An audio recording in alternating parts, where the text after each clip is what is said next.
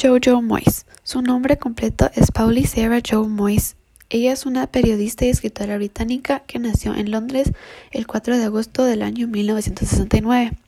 Es hija de artistas. Su madre era ilustradora y su padre trabajó como escultor.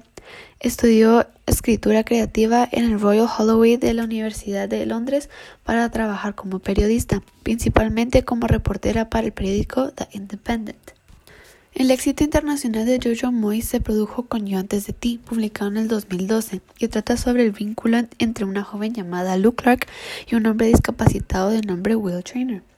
Esta novela fue adaptada al cine en el año 2016 con el protagonismo de Emilia Clarke y Sam Claflin.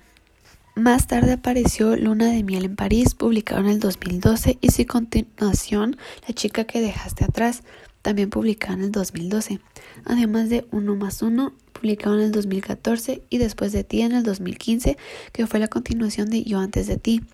Más tarde publicó el libro de relatos París para uno y otras historias, en el 2016. En el año 2018 publicó la tercera parte de las aventuras de Luke Clark en Sigo siendo yo. Un año más tarde, en el 2019, publicó Te regalaré las estrellas. La historia de este libro inicia con Will preparándose para salir a trabajar cuando sufre un accidente automovilístico que lo deja cuadripléjico. Tanto en el libro como en la película expresan que Will era una persona extrema, le gustaba hacer actividades como paracaidismo, buceo y andar en moto.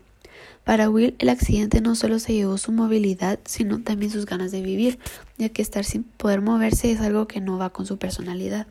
Por el lado de Lou, ella vive con sus padres. Tiene una hermana menor que es madre soltera, pero es describida como una persona preparada y con más éxito. Lou es poco ambiciosa. A pesar de esto, Lou trabaja en un pequeño café, pero desafortunadamente es despedida por falta de ingresos.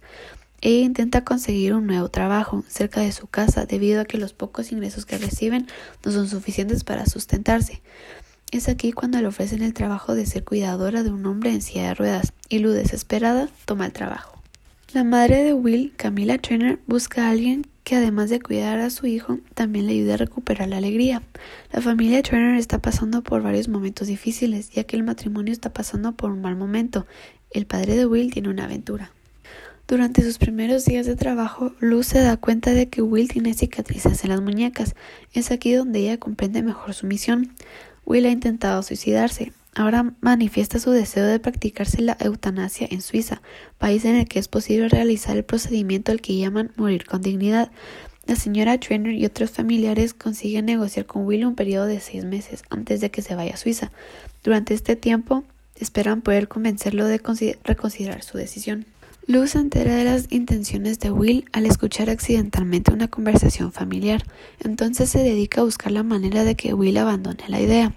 Le corta el cabello, le afeita la barba y otros detalles que él había descuidado durante un largo tiempo.